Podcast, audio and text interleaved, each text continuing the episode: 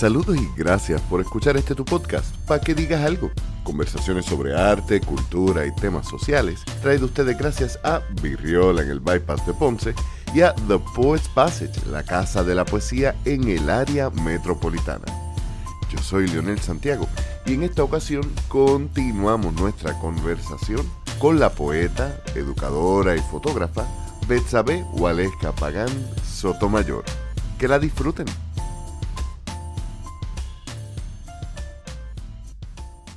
Y sobre eso que tú mencionas de crecer, yo soy de los que creo de que el, artista tiene dos formas básicas de crecer. Puede crecer como artista, técnica, producción, etcétera, explorar otras formas, o crece como persona, y eso como quiera se va a reflejar en su obra. Es bien curioso si, si tú, eh, como tú dices, las personas cuando su enfoque es escribir por el aplauso del público, sí va a haber como que una constancia porque lo que funciona siempre, funciona siempre, por lo tanto, pues no voy a explorar otra cosa. Pero tampoco es una evolución del artista, porque como lo que está buscando es el aplauso del público, no hay una expresión interna del poeta. Sí, a veces si se enfoca uno mucho en escribir para el público, pienso yo que, el poema tiende a estar vacío. Entonces en ese momento es importante la edición, la revisión, déjame leerlo, déjame con pausa, porque ese poema no puede ir vacío. La persona se da cuenta cuando lo lee, siente, no hay una conexión. La diferencia entre, como dijo Margie Garriga, todo el mundo puede hacer arte, todo puede ser arte, no todo el mundo es artista y el artista está en lograr esa conexión con, con su público. Y mencionas también entonces una palabra importante, edición y reedición, una frase importante. Bien importante para mí que tú menciones y hables de editar y reeditar, porque la mayoría de las veces que yo he escuchado personas que dicen, no, yo escribo para mí, yo no escribo para los demás, no hay un cuidado en la presentación, porque como lo están haciendo para ellos, eh, su, intención es más tener una catarsis que hacer una obra de arte. Sin embargo, tú eres una persona que me está bien curioso que me digas que tú te sientas y lo escribes de una sentada porque cuando yo leo tu trabajo hay una elegancia y un escogido de frases, hay un cuidado que yo hubiese pensado que hay más tiempo. Después me acuerdo que también eres maestra, así que tú vas corrigiéndote mientras vas escribiendo. Y ese proceso de edición y reedición es uno que no solamente es importante a la hora de escribir y a la hora de presentar, sino a la hora de publicar. Siendo alguien que la poesía es para ti primero, ¿qué te lleva a publicar algo para sacar más allá de tu casa?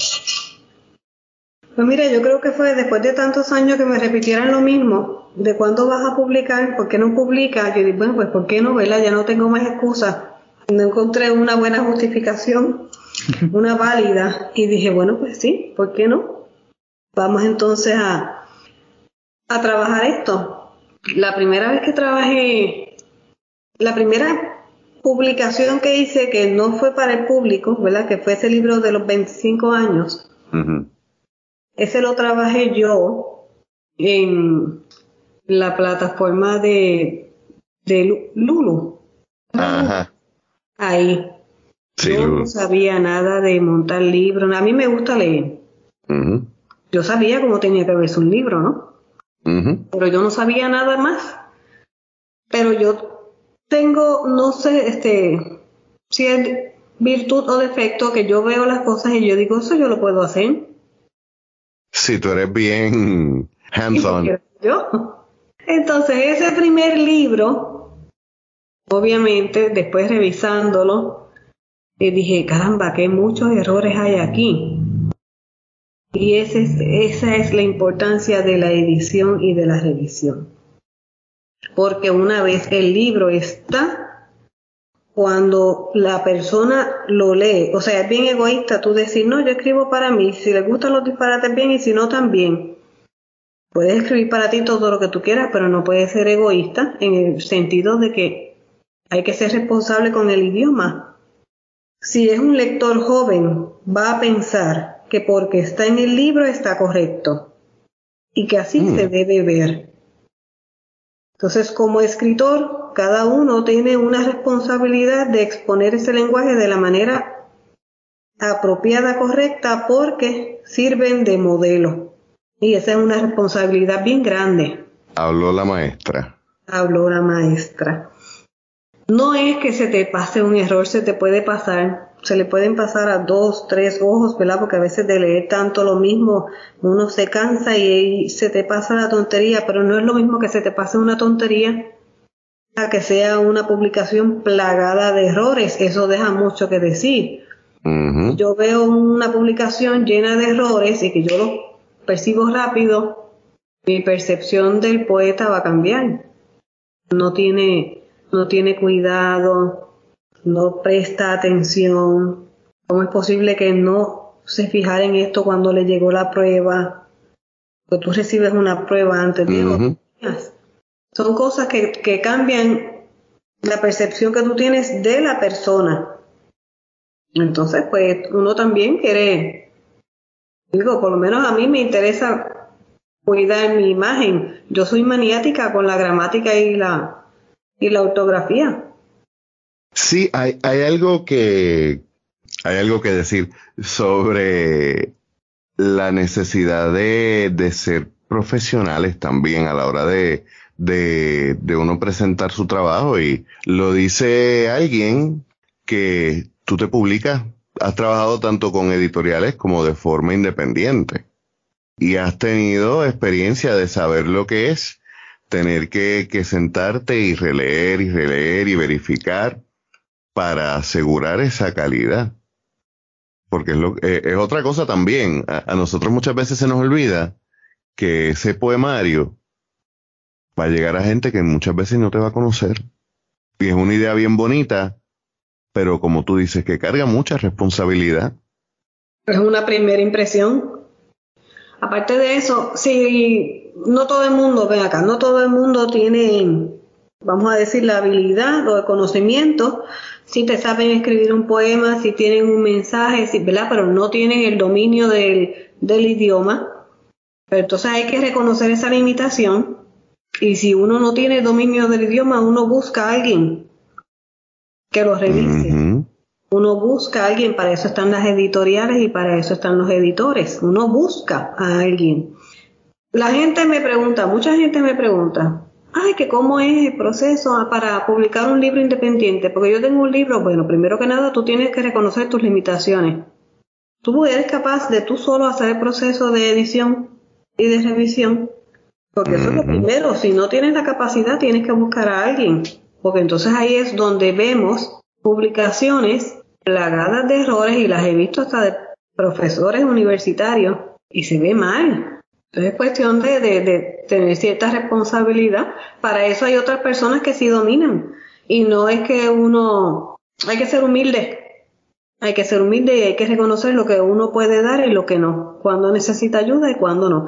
Todo lo que yo pueda hacer sola lo hago. Si tengo el tiempo. Si yo reconozco que no tengo el tiempo y necesito ayuda, busco. Y como bien dice, ¿verdad, Margie? Cualquiera puede hacer algo y decir esto es arte. Yo fácilmente puedo coger un marcador y dibujar algo y aquí está mi portada. Pero ven acá, esa es la portada que yo quiero presentarle al público. Así es que yo quiero que me recuerden a mí que cuando vean, ah, sí, el libro tal, que parece que la portada la hizo una nena de Kinder. O sea, eso es lo que yo quiero presentarle a la gente. O prefiero entonces, pues mira, fulana, fulano, esta, esto es lo que yo quiero llevar, este es mi mensaje que tú me recomiendas. Y hablando de eso, tú no solamente eres poeta, tú trabajas otras cosas desde, si no me equivoco, desde bordado. Este, si no, si mal no recuerdo, creo que fuiste parte del, de un coro. ¿Estoy en lo correcto? Mira, eh, yo no puedo estar quieta.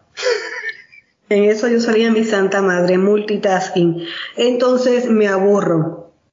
Yo puedo estar haciendo una cosa y de repente miro al lado y quiero hacer esa otra y dejo esta mitad y me voy a aquella otra porque me da ansiedad, me aburro y cambio. Entonces, si yo veo algo y yo pienso que yo lo puedo hacer, pues ¿por qué no? Paso por la experiencia. Si no era lo que yo esperaba, pues lo dejo y ya no lo repito. O sea que yo me imagino que tú fuiste de las que intentó todos los panes, donas, los hacks que, que aparecieron luego durante la pandemia, tú por lo menos tuviste que hacer. Yo hice polvorones, yo hice mermelada. Y yo compré una máquina para hacer pan. Solamente hice pan una vez porque me cansé de esperar. Yo he trabajado pintura y como no sé nada de pintura, yo mezclo acrílico y aceites y mezclo todo lo que hay ahí. Ah, esto es para pintar, viene. Y todavía lo hago. Yo me compré una máquina para bordar. Bordé dos o tres cosas y yo dije, yo no tengo paciencia para esto. Mi hermana tiene la máquina de bordar ahora. Eso es otra cosa. Tengo mucha paciencia para unas cosas. O sea, tengo mucha paciencia para sentarme a editar una fotografía. Pero no tengo paciencia para esperar tres horas a que se haga el pan. Es relativo. O sea, sí, porque tú puedes pasar mucho tiempo en un task, en una actividad, pero no puedes pasar mucho tiempo esperando que algo se termine de hacer. No, no puedo, no puedo. Y ahí llegamos entonces a otra de tus hermosas pasiones, la fotografía. A mí la fotografía es un arte que siempre me ha estado bien interesante porque, al igual que la poesía, todo el mundo ha tomado una foto, pero no todo el mundo es fotógrafo. Y yo creo que tú fuiste de, de las primeras fotógrafos que yo conocí. Sí, tú fuiste de las primeras fotógrafas que yo conocí que me senté a observar la fotografía como un arte. Y hay mucho de esa observación, especialmente la naturaleza. ¿Cómo tú llegas a la fotografía como una forma de expresión artística más allá de me compré una cámara y estoy sacándole fotos a los amaneceres y las calles de aquí? Pues que para mí una fotografía bien tomada es un poema sin palabras. Definitivamente. Hay mucha observación, hay mucha introspección entonces, pues para mí es otra manera de plasmar lo que siento, de, escribir, es otra manera. Eh, yo intenté, yo creo que solamente yo le he tomado fotos a dos personas en mi vida. Yo intenté, ¿verdad? El boom este de la fotografía, bueno, pues tengo el equipo, ¿por qué no sacarle provecho? No, eso no es para mí. Yo le tomé fotos a, una sobrina y a una ex estudiante y me di cuenta de que eso no es lo que yo, eso de párate aquí y posa, eso no es, porque eso no es poesía. Sí, cada persona, ¿verdad? Si tú la, la observas, es un poema. Pero de, si es una fotografía de pose, para mí no es. Ahora, si voy una, una diferencia es una obra y, y, la otra es un maniquí. Sí, si voy caminando, o, o, como me pasó en El Salvador, estábamos, no me acuerdo si era una escuela o dónde estábamos, y vi a esta señora en un puesto con rasgos indígenas bien marcados y para mí ese era el rostro más hermoso que yo había visto. Y yo le pedí permiso para tomarle una foto y la señora simplemente se paró y me dejó que le tomara la foto. Y cuando yo veo esa foto y yo veo la expresión, esa expresión de tristeza, ¿verdad? Y que te lleva a pensar más allá, eso para mí es un poema. Por eso me apasiona la fotografía eh, los detalles, los patrones, las texturas. Eso es lo que a mí me llama la atención, las cosas pequeñas, lo que al ojo se le escapa. Invito a nuestros oyentes que pasen por nuestra tienda. Nosotros tenemos posters de varias de tus fotografías. Hablando de las fotografías que nosotros tenemos ahí en esa tienda, hay unos detalles que siempre me han estado bien interesantes de ti y es el hecho de que tú principalmente trabajas blanco y negro y te gusta mucho la naturaleza y la entomología, los insectos, eh, también mucho los musgos, los hongos. Y ahora que, que, lo mencionas, entonces entiendo la cuestión de la textura. Pero dijiste algo, es lo que al ojo se le escapa. Ahí, eh, y esto pues para quien te conoce sabe que tus gustos en la música y tus gustos en, en la forma de, de ver a veces cierta estética, no le va a estar extraño, pero por ejemplo, las fotos que tú tienes de... Hay unas fotos que a mí me encantan que son, no sé si era un cementerio, que son como unas estatuas juntas. Sí. y tienes este vibe gótico oscuro que no está en tu poesía directamente, pero no está lejano de la poeta. ¿De dónde sale esa oscuridad? ¿De dónde sale esa fascinación por eso? Que yo diría, mira, cuando a veces yo veo fotos tuyas de araña, me tengo que restringir la tentación de enviárselas a mi hermana que es aracnofóbica, porque algo que para mí crea aversión a través de tu lente, yo lo encuentro fascinante y hasta hermoso. Que es hermoso, mira, a mí me llama la atención los cementerios porque son muchas historias que quedaron sin contar. Eso para mí es un cementerio, no es un lugar solitario, son muchas historias que quedaron sin contar. Son muchas almas que, que quedaron a veces hasta en el olvido. Entonces para mí, después de la muerte, es una transición, no es, no es que van a llegar al cielo, al infierno, para mí eso es una metáfora. Para mí simplemente cambiamos de estado. Entonces, pues visitar esos lugares para mí es entrar en contacto con. Hay quien se siente solo, yo no me siento sola en un cementerio. Yo busco, ¿verdad? Y es, esa manera de ver cómo es posible que toda esta, toda esta gente hasta aquí llegó. O sea, no, no puede ser que hasta aquí llegó. Esto continúa. Y entonces me pongo a ver todas esas historias detrás de una tumba abandonada es sinónimo de que de tiempo, de olvido, de alejamiento, las diferentes estatuas, las diferentes formas en que esa tumba está decorada tienen una, un mensaje.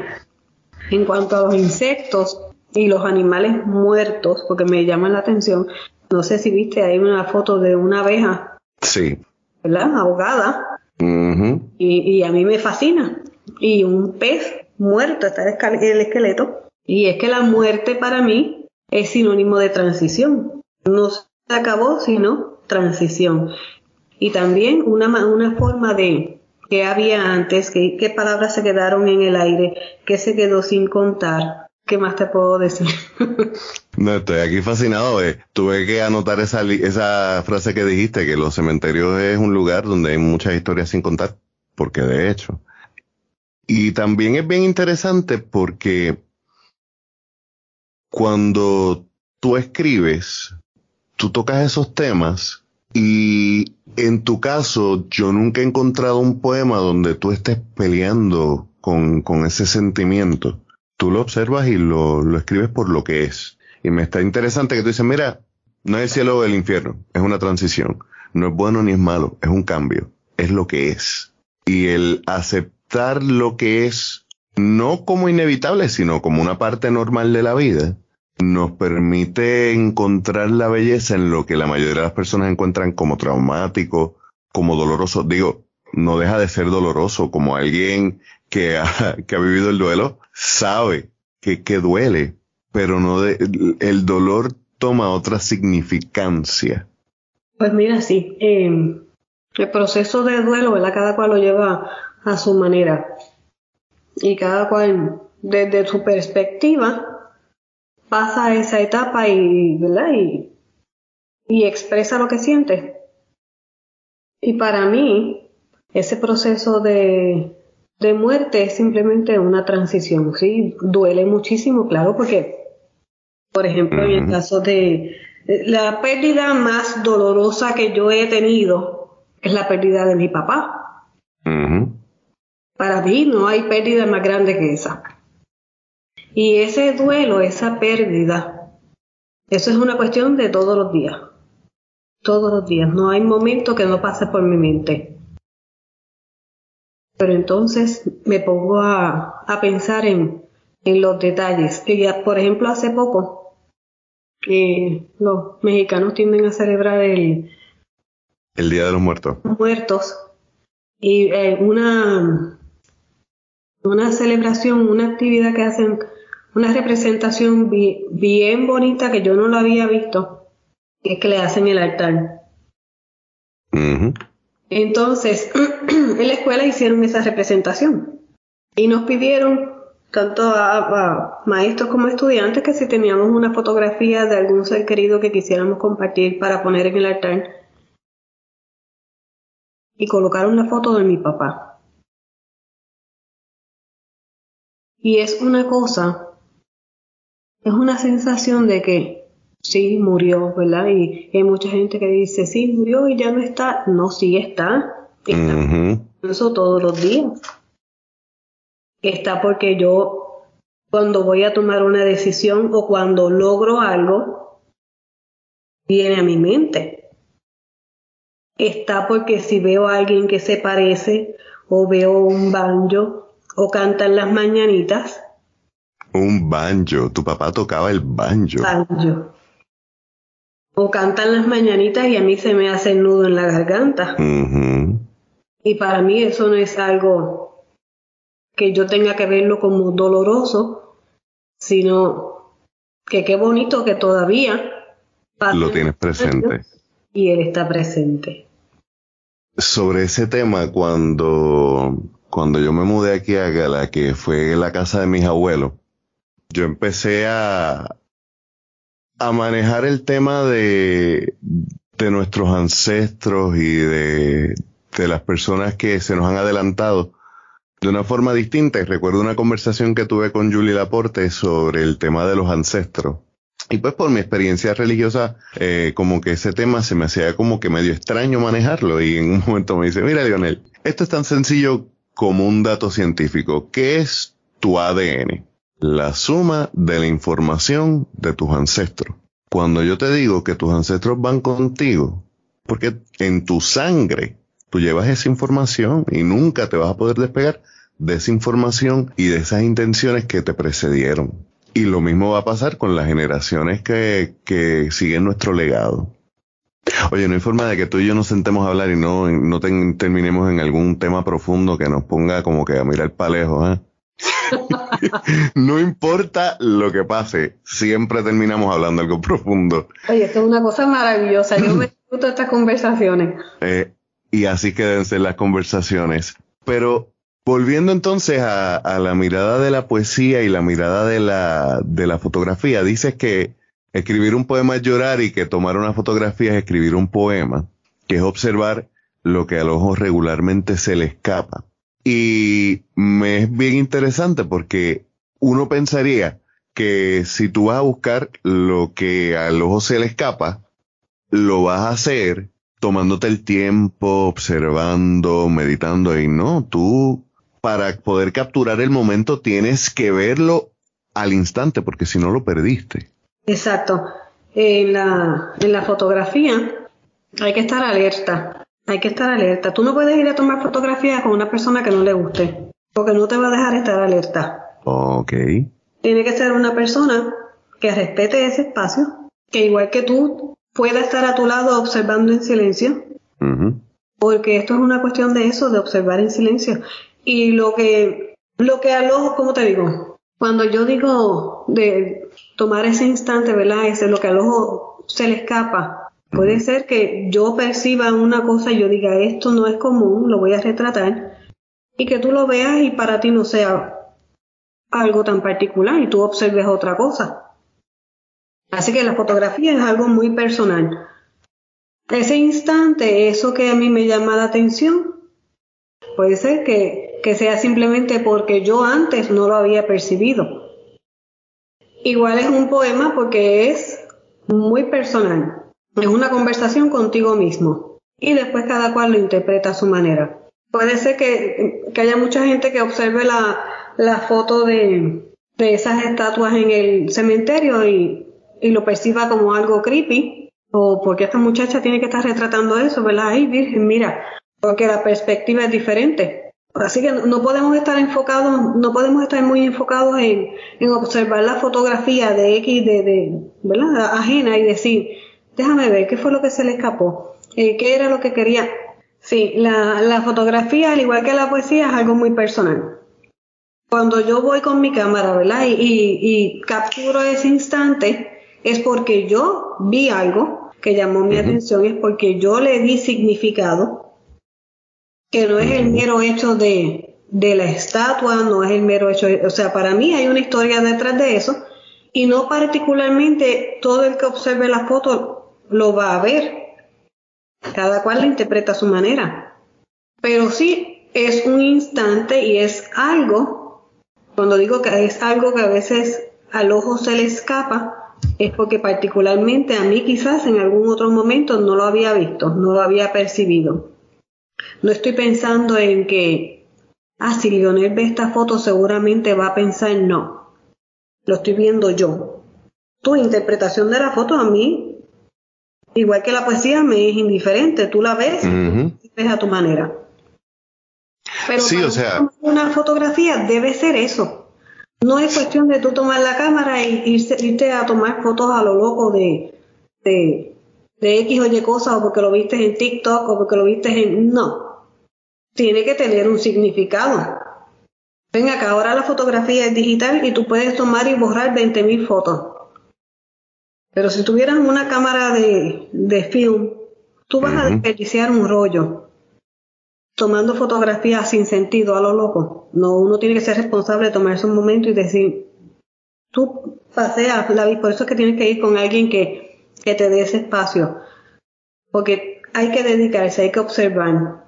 Y aunque tú digas que es un instante y que es rápido, así mismo es la observación, así mismo tú miraste y ¡plá! y ahí salió la fotografía porque ya tu, ya tu pensamiento, ya tú estás programado para, por lo menos yo que recurrentemente agarro la cámara y me voy, ya yo estoy preparada para, para ese proceso. Voy a ir a tomar fotos, no es cuestión de que voy a montar la cámara y no, es voy a ir a tomar fotos, todo mi pensamiento, estoy enfocada en eso. Correcto, de hecho, eh, saludos a José Chico Sosa, que lo voy a invitar para hablar de fotografía específicamente. Y él es a diferencia tuya, él fotografía mucha gente, pero en eventos, en lugares públicos, etcétera, que son momentos. Y lo primero que él me dijo es la diferencia entre alguien que toma una foto y un fotógrafo es que el fotógrafo va con intención, vaya con buscando algo en la fotografía. es como tú dices, o sea, no es simplemente saqué el celular y pla, ya, no es quizá ese proceso a ti te toma dos segundos o menos, pero es saber dónde está la intención de lo que tú quieres evocar cuando presentas esa foto, porque como tú misma dices, eh, es un poema visual. Mira, incluso el sacar el celular a tomar una foto, por algo tú estás sacando el celular para, para tomar una foto. O sea, ¿qué hay ahí que tú viste que quieres que quieres compartir un amanecer, ¿qué tiene ese amanecer? Porque amaneceres hay todos los días, pero ese amanecer en particular, ¿qué tiene? Los colores, la forma de las nubes, la, la suavidad de, de, de, esos trazos, ¿qué tú quieres compartir? ¿Qué es lo que tú estás viendo ahí? Y te pregunto, ¿en algún momento la fotografía ha influido en tu poesía? ¿O son pues mundos separados? No, a veces se entrelazan porque a veces yo observo una fotografía y a partir de esa fotografía escribo. ¿Tendrías un ejemplo? Pues mira, no tengo un ejemplo a mano porque no tengo ninguno de mis libros aquí. Están todos en mi casa, pero eh, por ejemplo, Delirium fue un proyecto que trabajé pequeñito, así, el poema con la fotografía. Y esos poemarios están disponibles para conseguirse a través de Amazon, ¿correcto? Sí, están en Amazon. Ok. Como siempre en las notas del episodio, obviamente vamos a eh, tener los enlaces para todos esos trabajos. Pero eh, de paso, sí, si tuvieras algún poema que pudieses compartir. Pues déjame buscar por aquí. Pues mira, este, este poema no tiene foto, eh, ni título tiene. Pero si yo le pude, si yo lo fuera a acompañar con una imagen, ¿verdad? Para que tengan una imagen en mente, yo lo acompañaría de, de una calle desierta, o una calle en un domingo en la mañana. Y está acompañada por un epígrafe de la poeta Consuelo Tomás de Panamá, excelente poeta, dice, esta ciudad ya no es la misma y no tiene por qué serlo. Es una postal sin remitente, dirigida a nadie. Y el poema dice así. Esta ciudad que en mí se hiergue, cambia sus fachadas, así como las estaciones, sin pedir permiso. ya no le erige monumentos a quien no los merece, ni dirige sus vías a destino alguno. El destino es el camino mismo, sin aspavientos ni ceremonias. Esta ciudad no es sino un cúmulo de experiencias que forjan mi carácter, que se deja percibir por cada cual como mejor le parezca, sin explicarse, sin ofrecer mapas ni rendir cuentas. Esta ciudad es una de puertas abiertas, sin ubicación fija, que ya no retiene lo que no busca ser retenido. Hmm. ¿Esa ciudad eres tú? Esa ciudad soy yo. Y nos detenemos en la entrada de la ciudad que es la poeta. Me parece que es el mejor momento para desemboñar y digerir lo que hemos estado conversando hasta ahora. Como siempre, en las notas del episodio van a encontrar los enlaces para contactar a nuestra invitada y también los enlaces para nuestros auspiciadores. Por último, les recordamos siempre visitarnos en www.paquedigas.com Ahí tenemos nuestros enlaces a las redes sociales, próximamente nuestro blog y también nuestra tienda, donde tenemos artículos con diseños de artistas boricuas. 100% de nuestras ganancias van directamente a artistas de Puerto Rico, así que comprar en nuestra tienda es invertir en nuestra cultura. Todavía queda bastante de esta interesantísima conversación, así que yo soy Leonel Santiago y nos escuchamos la semana que viene.